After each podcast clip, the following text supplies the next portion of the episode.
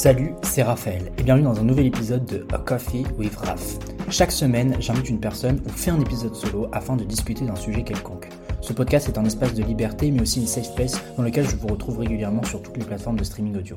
Bonjour à tous, bienvenue pour ce nouvel épisode de ce podcast. Euh, je suis très content de vous retrouver aujourd'hui euh, avec un nouveau micro un nouveau studio. C'est pas vrai, j'ai pas de nouveau studio, mais euh, j'ai effectivement du nouveau matériel. Je suis très très très content de faire euh, de faire cet épisode avec vous euh, aujourd'hui. J'avais, enfin j'étais censé sortir un épisode sur le fait d'être fumeur avant les fêtes, mais je l'ai pas sorti parce que j'avais pas du tout aimé la dynamique de l'épisode. J'avais pas vraiment, enfin Bref, c'était vraiment très compliqué. J'avais, j'avais dit trop de trucs qui, qui n'avaient aucun sens. Je pense que c'était aussi la fatigue.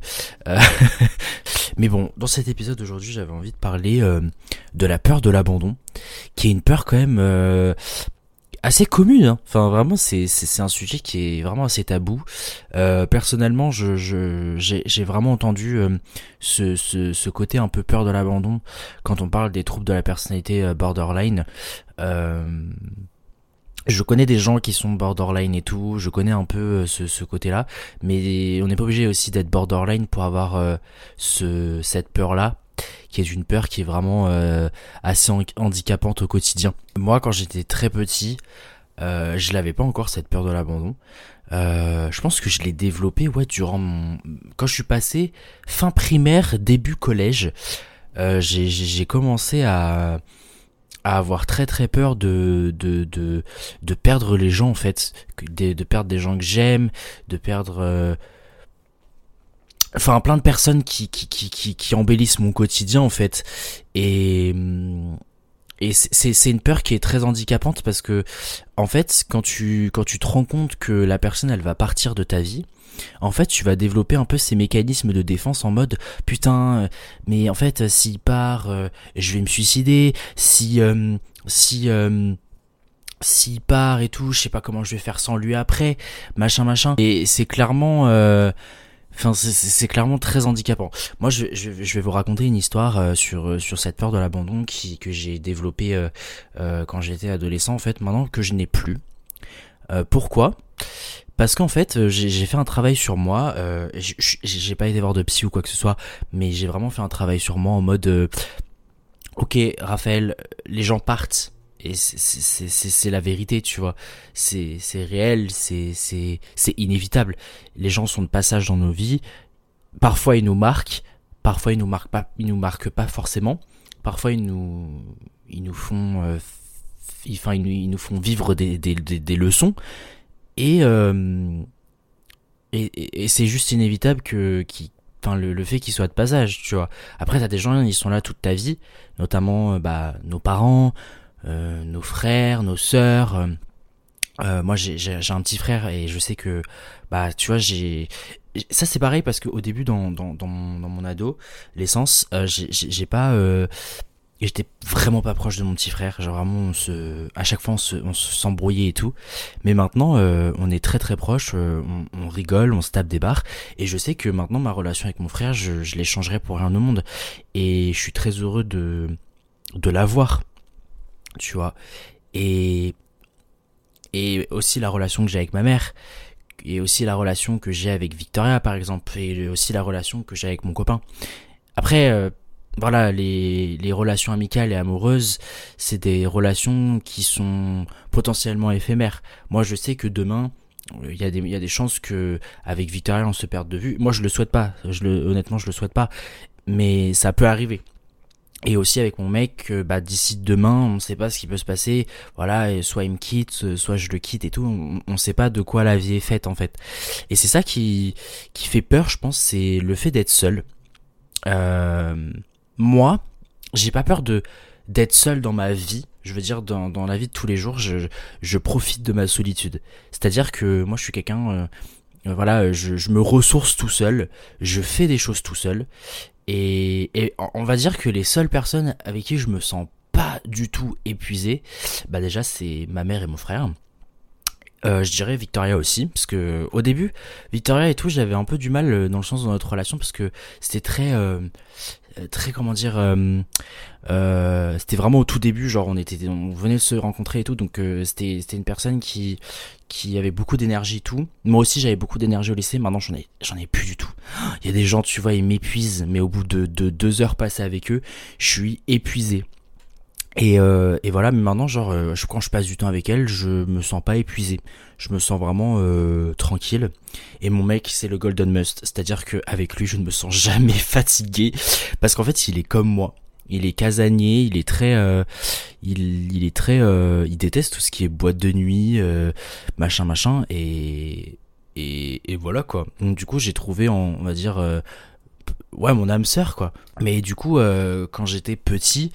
Euh, j'ai vécu euh, des abandons, notamment avec euh, ce fameux Alexandre, pour ceux qui ont écouté le podcast sur l'amitié. le nombre de fois où il m'a lâché, il m'a lâché et tout, c'est vrai que il y a eu un moment où je me suis senti ouais vraiment abandonné je comprenais pas tu vois j'étais mais c'est quoi ce bordel pourquoi il pourquoi il fait ça pourquoi il part pourquoi je sais pas on est censé être meilleurs amis tu vois et pas du tout. Le mec et tout, il s'en, il s'en foutait. Euh, vraiment, c'était, c'était quelque chose quoi. Et euh, je crois que c'était vraiment la première fois que je me suis senti euh, seul. À ce moment-là, je me suis dit ok, euh, seul et tout, et ça fait peur d'être seul, tu vois, quand t'es petit et tout. Moi, j'avais vraiment peur d'être seul. J'étais en mais je comprends pas pourquoi il, pourquoi il, pourquoi il est comme ça, pourquoi, enfin, je comprends pas. Et euh, et après, je crois que euh, au collège, je, pense pas. Je pense pas que j'ai vécu ça euh, au collège parce que j'avais pas forcément beaucoup de potes. Euh, j'avais juste bah, ce mec-là en question, Alexandre et tout. au lycée, pareil, j'avais pas forcément la peur de l'abandon. Par contre, j'avais la peur de l'abandon dans mes relations amoureuses. C'est-à-dire que je sais pas comment expliquer, euh, c'est un peu cringe ce que je vais dire, mais je pense que c'est hyper intéressant comme sujet. Euh, mon père ne m'a jamais vraiment transmis son, son love. Euh, c'est-à-dire que j'ai jamais connu son amour. C'est-à-dire que je l'ai eu genre peut-être une ou deux fois dans ma life. Et en fait, c'est quelqu'un, mon père, qui est très transcendant. Genre, il, il montre pas ce qu'il ressent. Il est très Enfin, transcendant, pas du tout, parce que quand tout ce qui est transcendant, c'est tu vois les choses. Euh, non, mais il est très euh, pierre, très euh, homme de pierre. Euh, je montre pas, je montre pas ce que je ressens. Je suis, euh, je suis très, ouais, je, je, je, j'ai pas envie, tu vois. Et je l'ai jamais ressenti. J'ai jamais ressenti son, son love. et, et je pense en fait que quand j'ai commencé à me rendre compte que j'aimais les, les garçons, euh, quelque part aussi, j'avais besoin d'une relation euh, un peu euh, daddy vibes, tu vois. C'est hyper cringe, je sais que c'est atroce, mais mais c'est vrai. Et en fait, je me souviens, mon premier mec, c'était un gars qui avait la vingtaine et moi j'avais 16 ans. Et en fait, je sais pas, chez lui, je trouvais un peu cette vibe de daddy. Le mec, il avait un taf, il était en études sup, il avait une bagnole et tout. Et moi, j'étais grave là en mode garçon princesse, machin et tout. Et, euh, et au final, je suis pas garçon princesse. Je suis vraiment l'opposé de tout ça. Je suis très, très, très. Euh, comment dire Je suis pas efféminé. Genre, des fois, je le suis, clairement, parce que ça fait partie de, de, de l'homosexualité. Enfin, genre, je pense qu'on a tous une part euh, euh efféminée. Alors, a des gens qui l'ont pas. Et il y en a qui sont 100%, tu vois, qui sont très efféminés. Moi, j'ai rien contre ça, perso, euh, je m'en fous. Euh, je, je, je, je, suis aussi euh, efféminé et tout. Parfois, j'ai des, j'ai des réactions en mode...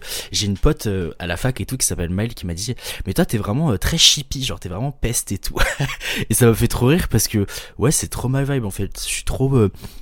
peste, tu vois, je, je, suis trop une petite peste et tout quand j'ai quand j'ai envie de l'être. Enfin, anyway. Et... Euh, et en fait, ce mec-là, euh, bah, il avait tout, euh, tout d'un, tout d'un, d'un daron, mais tu vois, il m'apportait de l'amour. Et je crois que c'était très toxique parce que, mm, en fait, dans ces moments-là, je me suis dit, ok, ce mec-là, genre vraiment littéralement, euh, genre il, il, a tout ce que mon père m'a pas donné.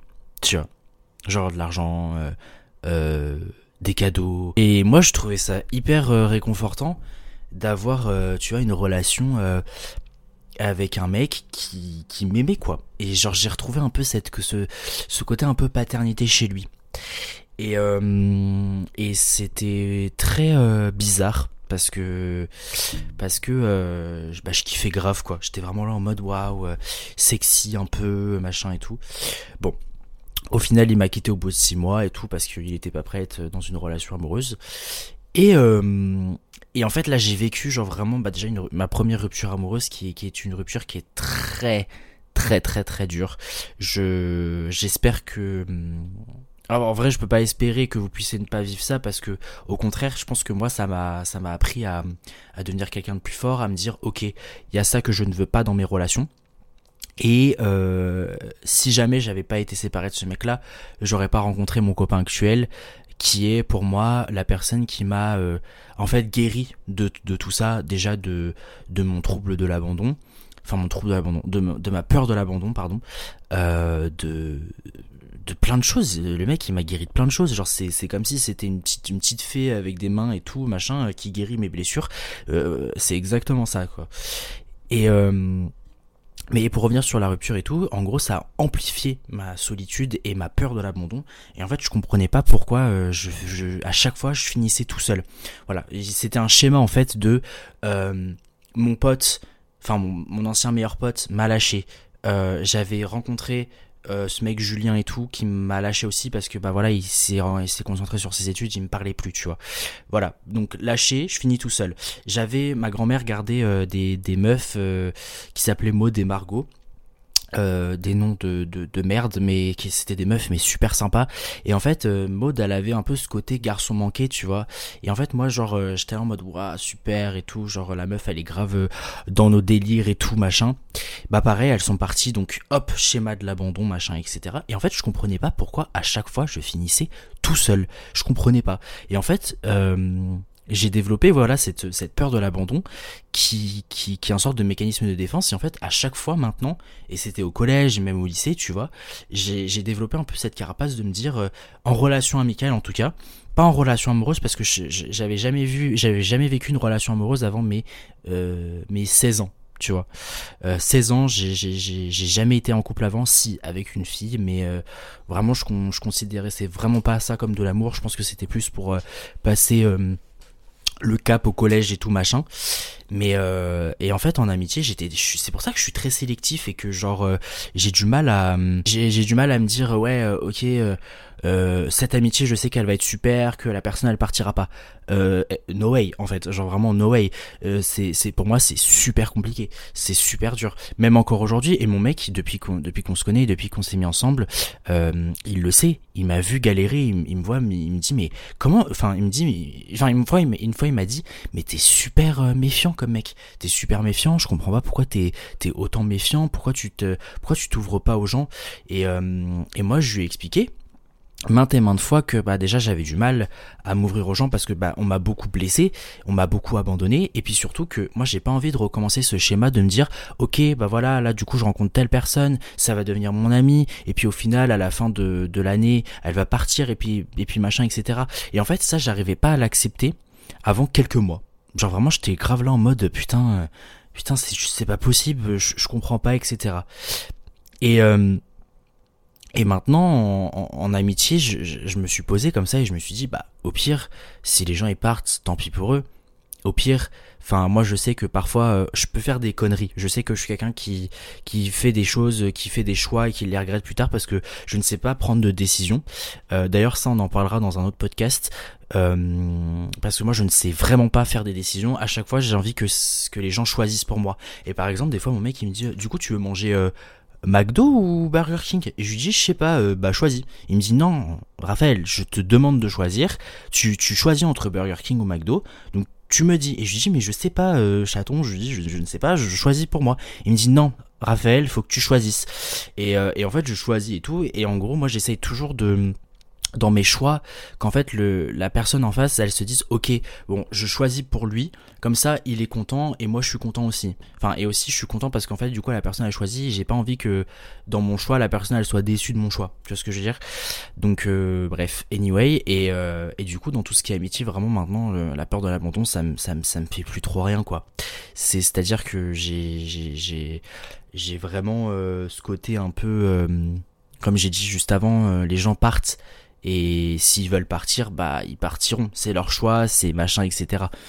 Et vraiment en, relation amoureuse, euh, avant de rencontrer mon mec, genre vraiment je, je comprenais pas pourquoi j'étais tout seul, pourquoi personne m'aimait, pourquoi euh, machin, etc. Et en fait, je, je déjà euh, j'étais en, en pleine crise maniaque parce que je, suis atteint d'un trouble bipolaire, etc. Et j'en parlerai dans un podcast aussi. J'ai beaucoup d'épisodes à faire hein, sur, euh, en ce moment. mais, euh, mais voilà, et en fait, euh, durant ma phase maniaque, j'étais déjà empli par un côté, ce côté un peu, ok, je comprends pas, personne m'aime, personne veut être avec moi, mais c'est bizarre, je suis magnifique, etc., etc. Alors que pas du tout, j'avais un enfin j'avais comme coupe de cheveux un putain de champignon, genre. Mais enfin c'est pas c'est pas le débat. Mais voilà. Et et franchement, c'était super euh, super compliqué, ça me faisait et je comprenais pas pourquoi. Et en fait, quand quand un mec euh, euh, s'accrochait à moi, en fait, j'avais cette peur de me dire OK, ça y est, il va m'abandonner. Donc du coup, en fait, à chaque fois, je coupais court aux, discussions et aussi parce que j'étais attiré par d'autres personnes en même temps. Enfin bref, c'était super bizarre. Et et du coup c'était hyper compliqué parce que ma peur de l'abandon en fait elle prenait le dessus elle disait ok si lui il tombe amoureux de moi et qui comprend que je ne suis pas euh, aussi bien qu'il le pense, bah en fait il partira. Alors que pas du tout, tu vois, genre ça se peut, les gens, euh, enfin c'est pas grave. Je veux dire, tu peux pas plaire à tout le monde et puis surtout, euh, être seul, bah parfois c'est bien, c'est super bénéfique. Moi j'adore être seul. J'adore être seul, j'adore être avec mes amis, mon mec, ma famille, etc. Mais mon dieu, qu'est-ce que j'adore être seul, qu'est-ce que j'adore me ressourcer, je sais pas, lire, écrire, euh, jouer, regarder ma série, passer du temps tout seul, euh, fumer euh, une clope dans un café tout seul en repensant à ma vie, tu vois, enfin, repensant à ma vie dans le, dans le côté positif, mais bien sûr, et en pensant aussi à mon futur, à du coup, comment ma vie elle va être dans, dans, dans deux ans, en mode, est-ce que je vais avoir un appart, est-ce que avec mon mec on va emménager ensemble, enfin machin, des trucs comme ça, tu vois. Et et c'est totalement ok d'être seul, tu vois. C'est totalement ok. Et je comprends que euh, le fait de, de, finir tout seul, c'est dur. Même moi aussi, des fois, euh, je crois que ça, c'est ma plus grande peur. Euh, mais c'est pas, c'est pas la même chose que la peur de l'abandon. C'est la peur de, pour moi, c'est une peur de finir tout seul. Genre de, littéralement, avoir merdé sur toute la ligne, tu vois, d'avoir perdu contact avec mon frère, avec ma mère, euh, que mon mec et tout, il me quitte parce que j'ai fait de l'AD et que je me finisse tout seul en fait, vraiment tout seul, tout seul. Ça c'est vraiment ma plus grosse peur. Mais maintenant, quand quelqu'un quitte ma vie ou ou quoi que ce soit, ou me me dit bah ok, euh, enfin elle me parle plus machin etc. Parce que j'en ai vécu hein, des, des des des personnes qui ont qui sont parties de ma vie. Hein. Et pourtant, euh, maintenant je le vis moins, je le vis mieux, on va dire. J'allais dire moins bien, alors qu'en fait, pas du tout, je le vis beaucoup mieux.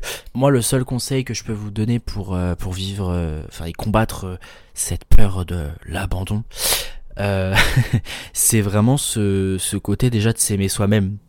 Parce que si on ne s'aime pas soi-même, déjà, ça va être super dur pour, pour, pour être seul. Et, et surtout ne il faut jamais se mettre euh, en couple avec quelqu'un si on ne s'aime pas soi-même. C'est ça c'est impossible. Pour moi c'est c'est impossible. Moi je, je m'aime comme je suis. Et je sais que mon copain m'aime comme je suis parce que je sais que je m'aime comme je suis. Et après je l'aime aussi. Et lui aussi il s'aime aussi tu vois. Bref c'est trop bizarre mais enfin voilà c'est ça en fait. Et et je sais que si demain bah, je finis tout seul, je sais que je me suffis moi-même. Je me suffis moi-même et c'est et ça c'est le plus beau des combats parce que notre corps et aussi notre propre compagnie, on est en fait on est aussi l'amour de nos vies, tu vois. On est euh, on est euh, on est tout pour nous. Voilà, merci beaucoup d'avoir écouté euh, cette, cet épisode. J'espère qu'il vous aura plu. Franchement, dites-moi ce que vous pensez un peu du, nouveau micro. J'ai très très hâte d'avoir vos retours. je vous retrouve du coup la semaine prochaine pour un nouvel épisode. Euh, je sais pas quand est-ce que c'est. Je crois que c'est après, euh, la, nouvelle année. Euh, on va se dire le 2, je crois. Ouais, le 2, c'est pas mal. Parce que le premier, je pense que vous allez être occupé, donc on va se dire le 2. Et après, on se retrouvera le 8, comme tous les lundis, à 6h du matin. Voilà. Donc, merci beaucoup de m'avoir écouté encore une fois. Euh, je vous dis à très vite. N'hésitez pas aussi à continuer à écouter, à partager le podcast et à mettre des petites étoiles euh, sur les sur la plateforme sur laquelle vous écoutez euh, ce podcast. Et puis moi, je vous dis à très vite pour un nouvel épisode. Je vous embrasse. Ciao.